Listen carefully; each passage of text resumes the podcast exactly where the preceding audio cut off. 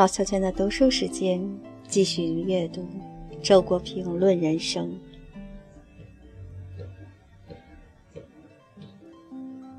第二集《论简单生活》一。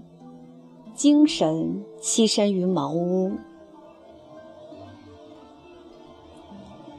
如果你爱读人物传记，你就会发现，许多优秀人物生前都非常贫困。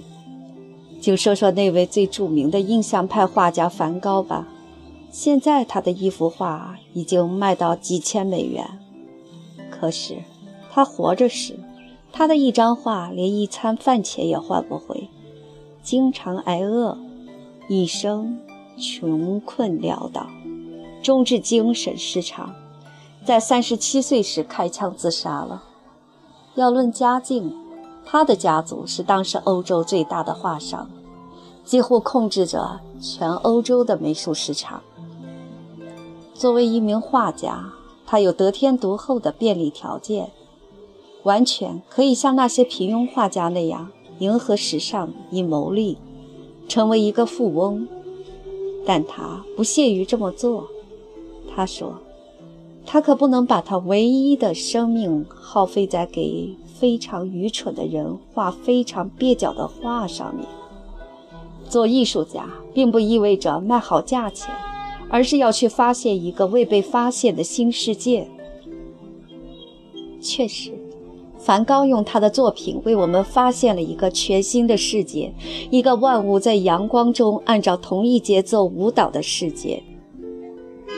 另一个荷兰人斯宾诺莎是名垂史册的大哲学家，他为了保持思想的自由，宁可靠磨镜片的收入维持最简单的生活。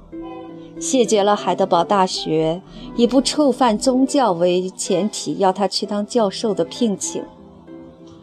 我并不是提倡苦行僧哲学，问题在于，如果一个人太看重物质享受，就必然要付出精神上的代价。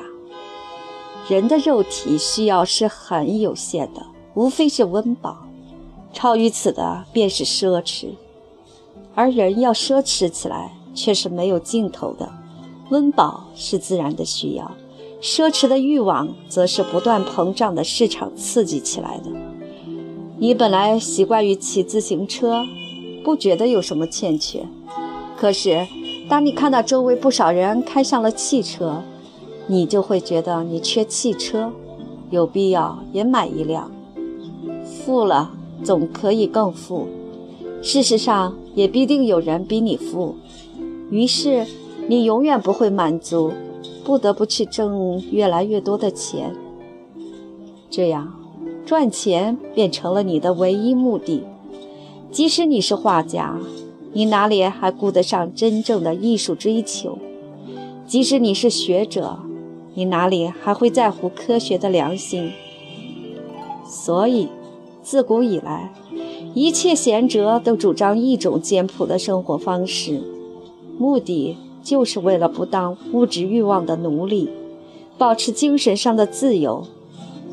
古罗马哲学家塞涅卡说得好：“自由人以茅屋为居室，奴隶才在大理石和黄金下栖身。”柏拉图也说：“胸中有黄金的人是不需要住在黄金屋顶下面的。”或者用孔子的话说：“君子居之。”何陋之有？我非常喜欢关于苏格拉底的一个传说。这位被尊称为诗中之诗的哲人，在雅典市场上闲逛，看了那些琳琅满目的货摊后，惊叹：这里有多少我用不着的东西啊！的确，一个热爱精神事物的人，必定是淡然于物质的奢华的；而一个人如果安于简朴的生活，他即使不是哲学家，也相去不远了。